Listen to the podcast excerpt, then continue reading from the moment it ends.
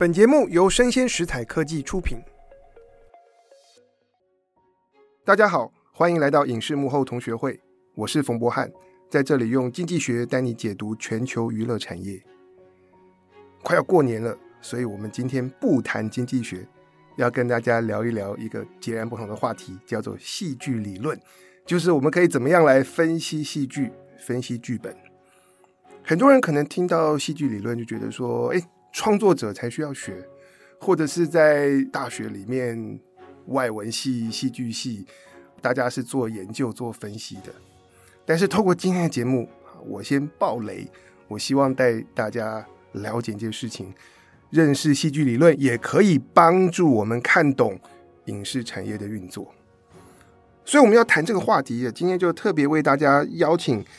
台北电影奖最佳编剧冯博弟 Birdy 再度来到我们当中，跟大家聊一聊为什么找 Birdy 呢？因为他最近刚完成出版一本新书，叫做《剧本的多重宇宙》，谈的就是戏剧理论。哎，Birdy 先跟大家打声招呼。Hello，大家好，我是冯博弟 Birdy，很开心可以跟大家聊聊。对，我不知道是不是大家都都熟悉 Birdy 的作品，那我就帮大家报一下。近年来的代表作，像是《江湖男士》，我自己很喜欢；还有更早以前的《带我去月球》，都是电影。此外，Birdy，呃，我觉得最长期持续在耕耘的就是舞台剧这块。我为你押韵情歌这部作品，在两岸三地演出了超过一百场。当然，Birdy 还跨足饶舌、变魔术、脱口秀，也写音乐剧的剧本。不过，我想先问一下 Birdy，就这些其实。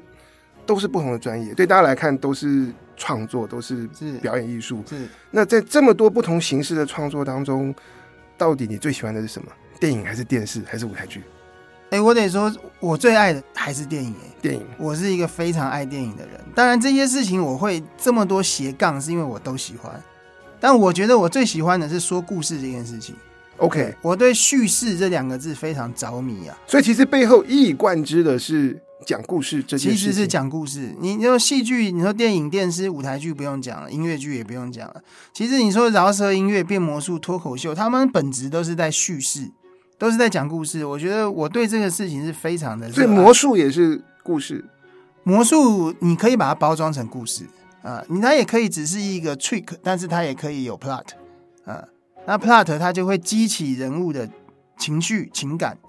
也有的魔术可以让你变到你哭，有的魔术变到你笑，然后有的魔术就是最简单的是 surprise，对，所以我也觉得有叙事成分在。所以这些叙事的背后，你为什么会开始研究戏剧理论？这些东西是可以帮助到叙事吗？我觉得绝对可以帮助到叙事，因为我觉得理论跟实战创作是相辅相成的。你理论可能有的人说是创作的基础，这句话没有错。但是你只有理论，你没有创作，其实你也看不懂理论。你可能可以看懂百分之七十。所以我觉得戏剧理论，如果要当一个创作者，那我觉得理论是要学习的。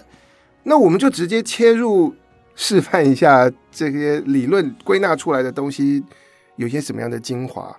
比方说，像一部电影的故事，你觉得一个故事的灵魂究竟该是什么东西？哦，如果只能讲一个的话，如果要讲灵魂，我觉得是改变这两个字啊。改变，改变这两个字怎么说？其实这个就我们从自己生活来想，就是你今天会讲一个故事，某方面你一定受到了冲击。当你有改变的时候，代表有事情发生在你身上。那例如说，你跟你去倒个垃圾，跟邻居聊聊天，你不会把它看成故事，因为你去倒垃圾前、倒垃圾后，你都是一样的人。那我觉得没有改变就没有故事，那这个也是我很深信的东西。那有没有什么样的例子？你说拿电影吗？对，电影。我我拿一个，我觉得大家应该都看过的，因为我觉得这样比较好讲。就《全面启动》，我不知道大家有没有看过。诺兰的电影。诺兰嘛，因为现在诺兰粉很多嘛，然后这可是他前几年非常红的一部戏，十年前吧，最红的一出戏《全面启动》。那《全面启动》。要帮大家复习一下故事吗？好，需要帮我复习，因为我看完电影有点记不住故事。他故事很复杂，但是讲故事我们就讲主线嘛。好，他里奥纳多是一个有办法入侵别人潜意识的人，他可以入侵别人的梦境。他大部分是去别人的梦境把秘密偷出来。那他今天接了一个任务，是他到别人的梦境把一个思想植进去，他要改变一个人的思想了。那他起床后会做出不同的作为。所以整出戏就是里奥纳多他潜入潜意识，而且你要潜入的够深，你才能把思想植入。所以他要先杀到潜意识第一层，那潜意识会有守卫，梦境守卫，他就会把你打出去。然后你要再潜入第二层，就会有更强的守卫要把你赶出去。然后你赢了以后，就进入第三层，就是有最强的那种魔王。然后你只要打到这三层，你就可以把意识植入。这不是很像打电动破关的感觉？对，这个基本上就像打电动，像你玩音速小子，你玩超级玛丽，你就是一关一关打嘛，那一关比一关强嘛。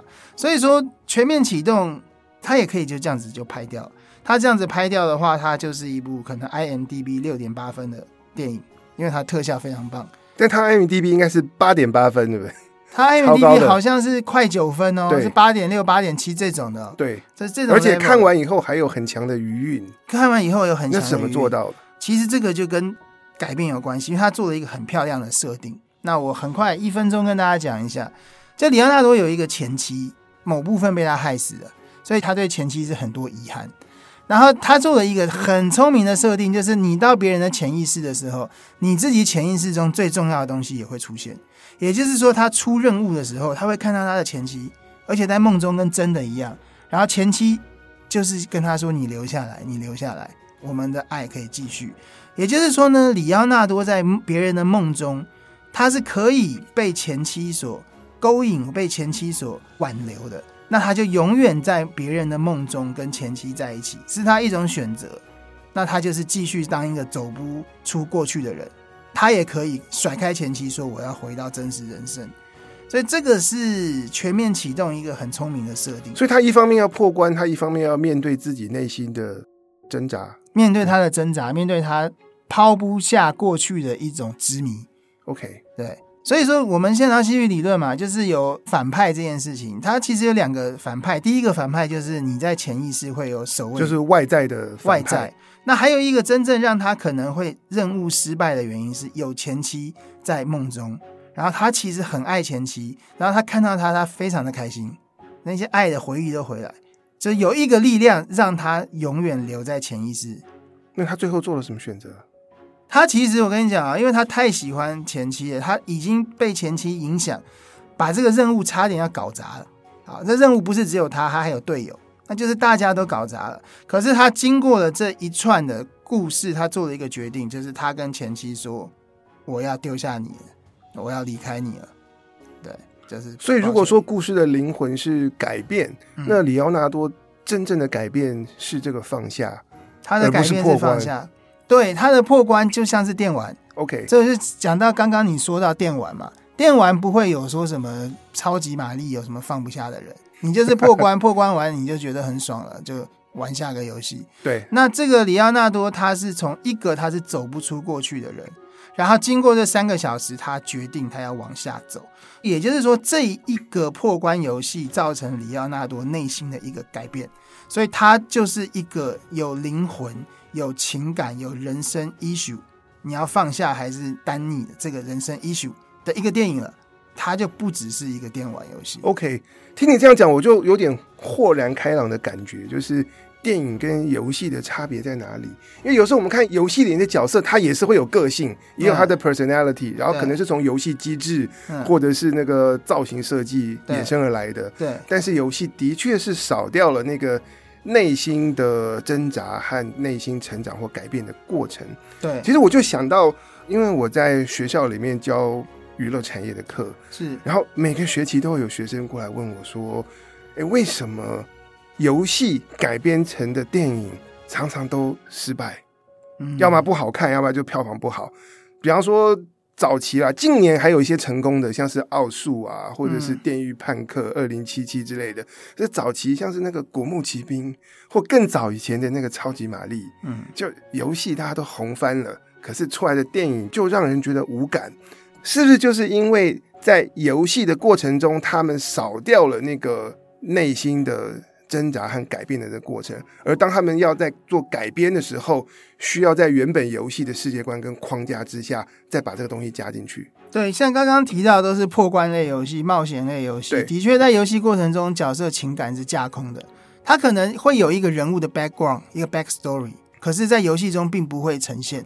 你就是破关跟冒险，所以就是改编的编剧跟主创团队需要把这些东西再重新创造出来。没错，要创造出来。可是，他们创作的过程又面对了种种的限制，因为他不能够大幅的改掉那个游戏的设定啊、机制这些东西。对对对对对，所以就变成是一个更艰巨的工程。我觉得这个相当有关系。OK，那么我想再好奇问你一个问题啊，一个很大的题目。我们现在所讨论，以及你书里面写到戏剧理论，其实很多都是西方发展出来的东西。是，那西方的东西能不能用来解释精彩的亚洲作品？像这几年我们看到韩国的影视作品，可以说是蔓延全球哦。嗯，不只是串流平台上面的韩剧、电影《寄生上流》啊，前几年超红的，对，全球创下了二点六亿美金的票房呀。Yeah. 但他们制作成本只有一千一百万，所以是票房是制作成本的。二十三倍，yeah, 然后还拿到了奥斯卡的最佳影片。是，它不是英文发音的，可是却拿到了美国人的大奖。是，我们能不能够从这个戏剧理论或剧本分析的角度来聊一聊韩国的作品《寄生上流》？我觉得《寄生上流》有一个最有趣的东西，就是说它的主角其实是在干坏事。对，可是呢，我就问大家看过的观众跟你，你们一开始有没有跟着主角往前走？我那时候看的时候，我就觉得很纳闷，因为我一开始真的是有一度很希望这家人可以成功，很希望可以成功。对对对，特别是当那个儿子去用伪造的学历去找工作，然后再把他姐姐还妹妹带进来的时候，嗯、我那时候希望他们可以成功，可以成功嘛？那其实他也用了一些故事理论的戏剧理论的一些秘密，我怕有人不知道，我也是花一分钟讲一下。好，其实很简单，就是一个非常穷苦的一家四口，爸爸妈妈，一个哥妹妹。然后呢，他们要混进一个有钱人家，一个一个混进去。我当司机，你当管家，我当家教，你当教画画的，慢慢混进去，然后装成不是一家人，装成哦。重点是他们骗他们不是一家人，只是朋友。所以呢，四个混进去的根本就是一家四口，然后他们在里面吃香喝辣。简单来讲，故事就是这个样子。然后吃香喝辣，这就是骗子啦。对，其实就是骗子。所以我看的时候，我真的是觉得说，为什么我一开始会被这些骗子迷惑了？觉得一度是支持他们这样子做，嗯、然后一直到这部戏的中间，就是那个上流人家，然后全家出游，嗯，嗯然后结果这一家人这一家的骗子在他们的客厅里面喝酒，然后胡闹，我才发现哇，这些人真是有够贱啊！嗯，很贱，很贱，对。对故事有一个很厉害，有四个字是很重要，叫做认同效果。认同效果，认同效果就是你要能够认同主角，跟着他走。你只要认同效果做得好的话，你连主角要杀人，你都会帮他加油。那他们认同是怎么做到的？其实有一个过程。那我的书上写到有三个步骤，叫做同情、同理、崇拜。寄生上流没有到崇拜，但是他有做到同情跟同理。同情就是同情心。同理就是同理心。我们今天说你同情一个人，是你站在比他高的位置，他可能比你可怜，比你怎样。那我们的恻隐之心，当你同情一个人的时候，你的本能会希望他好一点。OK，就像他们是住在半地下室，然后一开始他们窗外看过去，很多人在那边尿尿。对，很多人在那边尿尿，然后半地下室，然后动不动就会淹水，然后废气会传进来，然后没有 WiFi。好，所以说他们基本上是可怜人。嗯，所以这个东西其实是第一个，他已经用同情的方式让你。哎，潜意识里面你已经希望他们可以好一点，因为看起来不讨厌嘛。对，看起来不讨厌，然后你同情他。那第二阶段就是同理心，同理心就是你跟他处在相同的高度。我是你的话，我也会想这么做。如果你的故事的书写上让人达到这种效果，哎，你就认同他了。像他们混进去，他们从一个半地下室的人，然后想要过一些比较好的生活，可以去一些好的房子，吃点好的东西。因为先同情了，希望他好。这时候他们干这些小坏事，一开始我觉得还是小坏事啊，因为他没有害别人。对，那我们就同理他，就是说，如果是我是你，好啦，我可以理解你想这样。所以我觉得他是借由一个同情、同理的效果，一个手段，让我们去认同，愿意继续看那个电影，继续跟着他们走，看看你们怎么偷。我们可以理解，我如果穷成这样，我也可以想要。但他们后来发生什么事情？好像他们的坏事越滚越大。对，他们后来坏事越滚越大了。哦，这个我觉得这个剧本很厉害，他超展开。他到后来发现地下室还有别人。对，他们就是寄生的那个上流人家，竟然厨房柜子推开，还有一个柜子推开有一个地道，然后是另外一个比他们甚至更穷的人被关在那里。而且，因为主角他们住的只是半地下室，那个人是住在真正的地下室，是阶层比他们对。不见天日，是阶层比他们还是这个上流人家，他们前一任的管家的先生，对，是一个太太，他的先生就在那里。对，我看到那一幕的时候，那个地道走进去，真的觉得非常非常震撼。很震撼，对，对，对，我不知道故事可以这样写。对对对，他可以可以把来自阶级的这个高低之分，然后透过视觉，视觉，然后透过这种地窖的那种强大的压迫感，把它带出来。带出来，对，主角他们一家其实很怕他们的恶行被揭穿，所以某部分地下室的那个人成为他们的威胁，所以他们就这可以暴雷嘛？反正就意外的伤害了那个比他们阶层更低的人，就他们其实被上流人家。可能看不起啊，干嘛？那他们某部分，他们面对比他们更低下的人，他们也成了压迫者。所以这出戏到后来是挺黑暗的，对，挺黑暗的。这个时候我们可能就没有这么认同他们。我们就像你刚刚说的，好像有点贱，对对。但是我们至少前半我们已经跟着他走。如果他故事的前半我们就觉得他们这么贱，可能我们从头到尾根本不会看下去，根本不会想对，对，不会看下去。那这个《寄生上流》，他们拿到奥斯卡，他们在剧本上面还有哪些成功或者特别值得讨论的地方？哦，这个可以讨论的太多了。那我讲一个也是比较基础的东西，好，就是角色欲望这件事情。就是说，欲望是角色最重要的东西。他们为什么会去偷呢？为什么你不偷我不偷，他们是去偷呢？其实是因为他们太想要，他们的欲望很强大，想要过更好的生活，想要过更好的生活。对，他们就想要吃香喝辣嘛。我们讲的最浅显就是人之常情了。所以他们的欲望强大到他们愿意一个一个混进去，用骗的方式一个一个混进去。但这个故事，那我就延伸讲一下，我觉得欲望的两种种类。OK，所以欲望还有分不同种哦，欲望还是有不同种。怎么说？最简单的分就是有内在的欲望跟外在的欲望。那我的书里面是表层的欲望跟深层的欲望，意思是什么？就是说，表层的欲望就是说你以为你想要的是什么，好，那深层的欲望就是你内心真正想要的是什么。因为我觉得《寄生上流》有一个非常有趣的东西，我问你，他的表层欲望达到没有？理论上达到了，一度达到，一度达到，他们已经吃香喝辣了，已经可以混得很好了。那为什么他们？这个要爆雷了，就是最后他们其实三年前的电影了，所以还好了，还好啦，还好啦，就是他们把一个人给杀了嘛。对，爸爸把一个人给杀了，把上流之家的人给弄到惨死。好，那我们就会觉得奇怪了，他为什么要杀人呢？某部分他的外在欲望已经满足了，他的表层欲望已经满足了，他为什么还要杀人？哦，原来他内心有另外一个更深层的欲望，更内在的欲望被否定了。呃，其实他中间有一个桥段，是他躲在桌子下面。对，就你刚刚说那个暴风雨夜，然后他们那家人忽然回来，然后爸爸就闻了一下，说怎么有穷人的臭味？这个东西其实完全是点燃了男主角爸爸的一把火，然后他发现阶级的这个差异给他的伤害，除了第一个你不能吃香喝辣之外。另外一个就是说，其实是让他失去了人的尊严，所以我这边的分析是他的一个表层的欲望是想要吃香喝辣就好了，就是很生理性的。OK，但他有一个内在的东西，他想要尊严。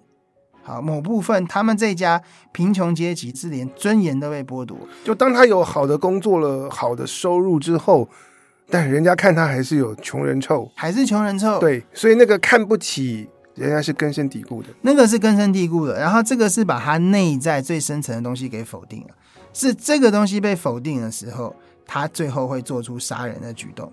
所以就人物的塑造来说，他要有表层的欲望跟深层的欲望，这个故事才够深吗？这个故事会比较复杂。那我们要怎么样？应该说，我们看戏。或者是你创作故事的时候，我们要怎么样来显现一个人的深层欲望？有的时候是藏在一个人的不经意之间或者潜意识里的东西。嗯，其实常用的一个手法是，表层欲望是我们都以为我们想要的嘛。对，你让它被实现。当你表层欲望被实现的时候，如果你还觉得怅然若失，或者是你觉得还有一些不满足感，甚至你觉得更空虚，有时候会更空虚哦。那你就会发现，说我真正想要的可能是别的东西。OK，所以我想这是为什么我们在看《寄生上流》的时候，但是它是一个惊悚电影，可能在过程中我的情绪是被它牵动的，可是会觉得那个角色似乎比他们乍看之下还要再更深刻一些些，更深刻一些。对，听你这样子聊，但我们可以从不同的角度，因为戏剧的结构，然后类型的定位，都有很多深刻的东西可以探讨。但是讲到这边，我突然就想到，我去年啊有特别去追西方的学者。他们来研究韩流的现象，为什么韩国的影视作品可以这么有穿透力的，在世界各地，包括欧美的国家都大受欢迎？那有人就提出来，并不是因为韩国的电影对他们来讲很新鲜，因为是韩国文化、韩国的演员、韩国的在地故事，而是韩国的电影带给好莱坞观众一个既新鲜又熟悉的感觉。新鲜当然是来自你是不同国家的创作，本来就会有很多在地的文化、服饰、饮食各种的题材融合在当中。但是真正吸引我的是那个既新鲜又熟悉的“熟悉”两个字，嗯、就是西方学者他们觉得说，哎，韩国的作品他们可以用跟英美的这个文学或者是好莱坞的编剧传统一脉相承的那个说故事的方法来演绎属于。韩国的故事，不过听你刚才的分析，讲到这个同情、同理、崇拜的这个理论，以及表层跟深层欲望，觉得终于也了解那个熟悉感是从何而来。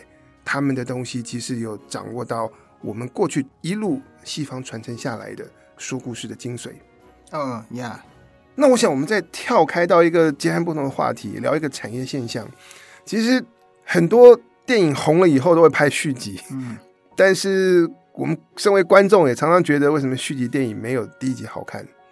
哎、欸，确实有这个状况啊，狗尾续貂。对，不过就这个问题，我等一下想要问你，从故事创作、戏剧理论的角度给我们一个解答。好，但是这个问题也有人在经济学的期刊发论文，啊，就是分析为什么续集电影。平均来说不如第一集。经济学给的这个解释呢，蛮简单的，叫做这是一个统计上面回归平均值的现象。什么叫回归平均值呢？我就跟大家举一个例子，比方说一家人，然后就好几个小孩，有哥哥有弟弟，就他们老大做哥哥的长得就特别高啊，比一般人都高。那这时候你要问说，那他弟弟呢？我们不难想象嘛，他大概十之八九会比他哥哥矮，嗯，并不是因为他矮。而是因为他哥哥就是正好啊，运气好，长得高。电影其实有这个效果，其实红的电影才会拍续集。嗯，可是电影为什么红呢？当然可能是这故事有魅力，然后卡斯等等原因。但很多时候电影红也需要天时地利人和，需要运气。所以电影会红，可能会有那个运气的成分啊，运气特别好，造成票房大卖。这个时候我们拍续集。你要期待它的第二部、第三部、第四部运气更好的几率很低，啊运气更好几率很低，所以当运气的成分回归平均值之后，自然那个续集的票房会不如第一集。当然，可能经济学的解释讲起来都有点比较无趣啊。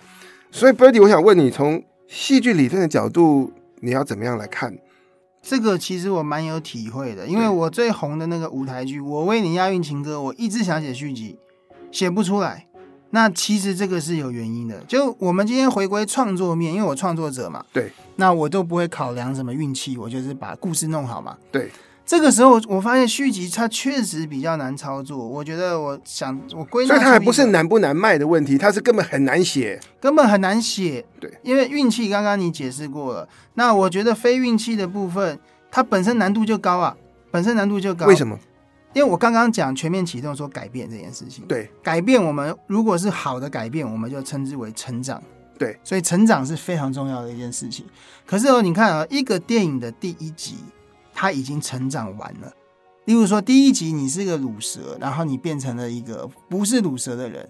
好，或者你第一集你是一个放不下过去的人，然后你最后成长为一个愿意往前走的人。OK，像是里奥纳多，他的执念已经放下了。他的执念已经放下了。如果要拍续集，他没有东西可以放。他没有东西可以放，他要干嘛？嗯，他要成长去哪里？那就只剩破关，就只剩破关。所以说，很多电影呢，第一集是一个科幻又有情感议题的片子，到了之后就只剩破关。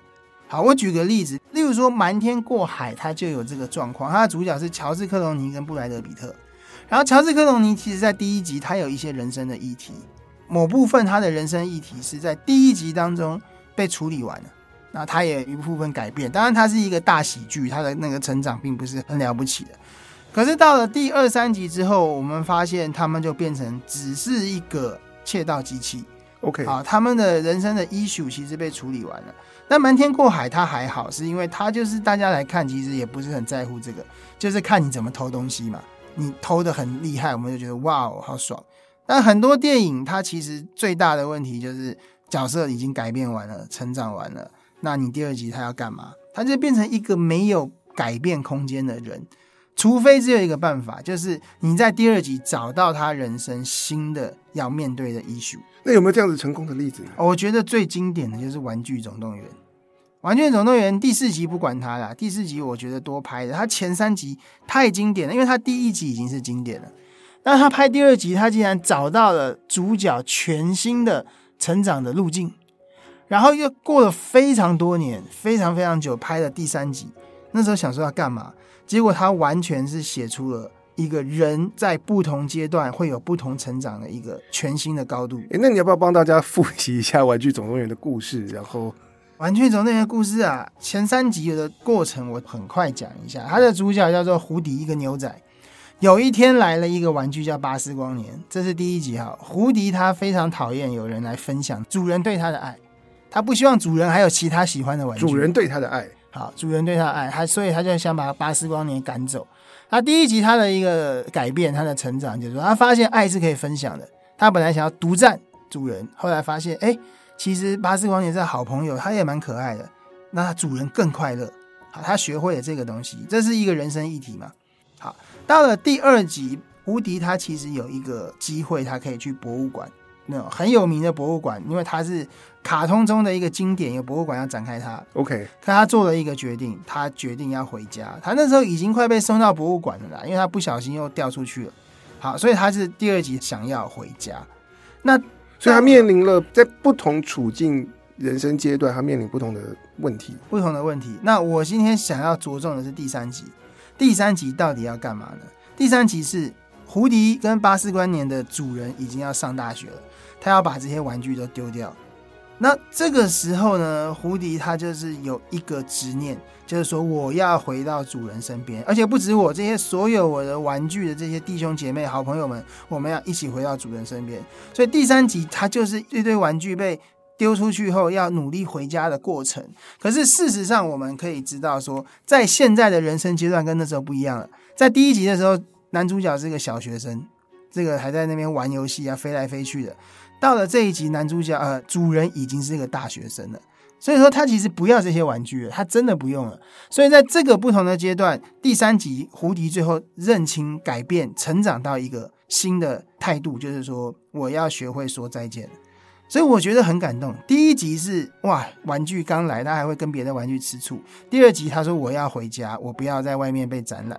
到了第三集，主人要上大学，他的成长改变是说该是 time to say goodbye。该是时候说拜拜哦！我就觉得天哪，他第三集把十年人会碰到的不同阶段各自讲了一次，所以这三集都经典。我觉得皮克斯的编剧好厉害，太厉害了！对，玩具三这三集真的太厉害了。不过我也跟大家报一下这三集的全球票房。好，我比较熟一点，都是看不会，我很好奇。第一集全球票房是四亿美金，四亿。第二集五亿美金，五亿美金。然后你最喜欢的第三集是十亿美金，哇塞！就是对，所以它完全打破了那个续集不好看，而且是一三还比一三高，对，哇，它是一三比一三高，对，这是很厉害。对，所以我觉得我自己操作续集碰到的困境就是成长完的角色，他还要成长去哪，这个不容易。那我们刚才聊了这些话题，其实有些时候背后的理论，我觉得还蛮硬的。嗯，那。在你创作的路上，或在你书里面，有没有提到一些比较软性的东西？或在写故事的时候，有没有一些编剧的技巧？绝对有的，绝对有的。这个我想一下哈，我们今天就拿一些最红的东西讲。好，这个我相信大部分人都看过，没看过也听过，就是《La La Land》。我看了五遍。你看了五遍，你这么爱啊？对啊。啊，越来越爱你，《La La Land》这个片子，像我的书中也有写到说，《La La Land》拿来分享一件事情，就是说怎样写爱与爱过。好，所以我的书中也是有这些比较软的东西，就是说我今天在写故事的时候，我要怎么证明一个人有爱呢？其实爱有很多种呈现的方式，例如说你唱一首情歌，写一封情书，或者像莎士比亚，他可以动不动就来那个押韵的诗。好，爱是可以一直说我爱你，一直说我爱你。但是我觉得在戏剧里面，你要写爱这件事情，你要看你为了爱的事情牺牲了什么。OK，所以看的是牺牲，看的是牺牲。你为了爱你放弃什么，而不是你怎么说啦。说你就是说一个人文采比较好，说的比较漂亮，那是代表你文采好，不代表你真的爱。那你要证明一个人真的爱，你要看到他为此牺牲。好，而且这个爱不一定是爱人这么简单，就是那么局限。你可以爱一个梦想，你为了梦想，你饭都不吃，你情人都不看，你为了一个梦想，你觉都不睡，搞到精神分裂。例如说，就是像黑天鹅，他爱到梦想，爱到最后全身溃烂。哇，对，所以说你是知道。让他牺牲了这些，我们发现哇，他真的很爱他的梦想。或你怎么说爱国？爱国不是整天说爱台湾的。但今天如果啊，假设真的打仗，你愿意为国牺牲你的家庭，牺牲你的生命，那你就知道很爱。那最怂的例子，铁达尼号，他爱到他为他沉到海底嘛？对，他绝对不是在那个船上跑来跑去，那边玩游戏打炮那些，那些都不是爱。那个对我来说叫做欲望。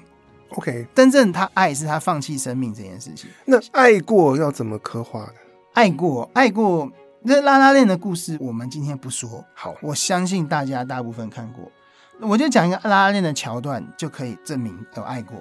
就是他们刚见面的时候，男主角他是一个爵士乐手，他为了把妹带女主角去听爵士乐。女主角说了一句话，说我最讨厌爵士乐。好，他是一个讨厌爵士乐的人。然后整一个恋爱过程当中，他就跟着男主角进入了爵士乐的世界，然后巴拉巴拉巴拉，反正最后他们是要分手了。它是一部从爱过到分手，最后它是一部分手电影。然后最后在要结束的时候呢，他们要各自去各自的地方了，这是要飞往不同方向。女主角她拿到一些演员的机会了，好的机会了，然后他们见面。然后男主角，因为他们还是有情分在，男主角就给他很多提醒，然后说：“你不要怕，你已经是一个喜欢爵士乐的人了，怎么样怎么样。”所以这个时候我们发现有爱过。你看，这个又是跟改变有关系哦。哦，他从不喜欢爵士乐到喜欢，到喜欢爵士乐。那谁让他喜欢爵士乐的？是男的。可是你平常你会因为别人喜欢什么就喜欢吗？不会。但是你爱他的时候，你愿意去了解。那这个时候，我们就发现，从那些留下的东西，我们发现角色爱过。所以我觉得这个他是很漂亮。他一开始说我讨厌爵士乐，到最后分手的时候，男主角说你已经是一个喜欢爵士乐的人了，那就是爱过的痕迹，证明啊，原来如此。对，其实看的时候我没有注意到这些细节，但是觉得深深的受到打动，深深受到打动。但我们今天聊的很多话题都是。在你的新书啊，剧本的多重宇宙里面所谈到关于创作、关于戏剧的一些理论和方法，但是好像都是这本书里面的冰山一角而已。因为嗯，戏剧理论其实博大精深，嗯，所以在今天节目最后，要不要跟大家介绍一下你的这本书？叫《剧本的多重宇宙》。剧本的多重宇宙，它其实我先讲一下里面挑片的有一个框架啦，就是。去年美国编剧学会选出了二十一世纪最好的一百零一部剧本，好，它着重于二十一世纪。然后我那时候看了片单，我觉得，哎，以前的编剧书都是拿一些什么大国民啊、教父啊、唐人街这些很古老的，都老片了，都老片，想看也看不到了。第一个想看也看不到，第二个其实我觉得时间过了这么久，美学啊、戏剧节奏啊、世界都变很多。那我觉得，如果我专门拿这个片单，已经帮我挑出了二十一世纪最好的，我就从这一百零一部里面来挑剧本来分析。那我之前是开了一个企划，就是一百零一部都要分析，但现在已经分析到三十八部，已经可以写书了，三十九部，好，可以写书了，我就出版。所以原来是这样的契机，你开始了你这个研究计划，开始研究计划。那我觉得写剧本你要有一件很重要的事情，就是你对生命的议题要有洞见，你对人生的课题要有思想，然后你自己本身有情感。那我就很想要写一本有这些东西，有生命洞见，有情感，但是又有扎实编剧理论的一颗编剧书。所以这个是我觉得我这本书很特别的切入点。也是我非常想要达到的一个作品，所以它其实结合了电影剧本的分析、戏剧理论，但更重要，它加入了情感面、情感面、生命的那个层次、生命的对看见、看见。那呀，所以这就是我们今天要跟大家聊的这个戏剧理论，还有 Birdy 的新书叫做《剧本的多重宇宙》。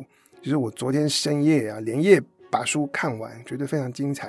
因为不只是我们刚才提到说是用二十一世纪最好的剧本。来当成案例，那书里面其实探讨了主题、角色跟冲突，怎么刻画反派，还谈到戏剧的结构，像是三幕剧或者是希腊悲剧的结构，以及其他的理论和创作的技法。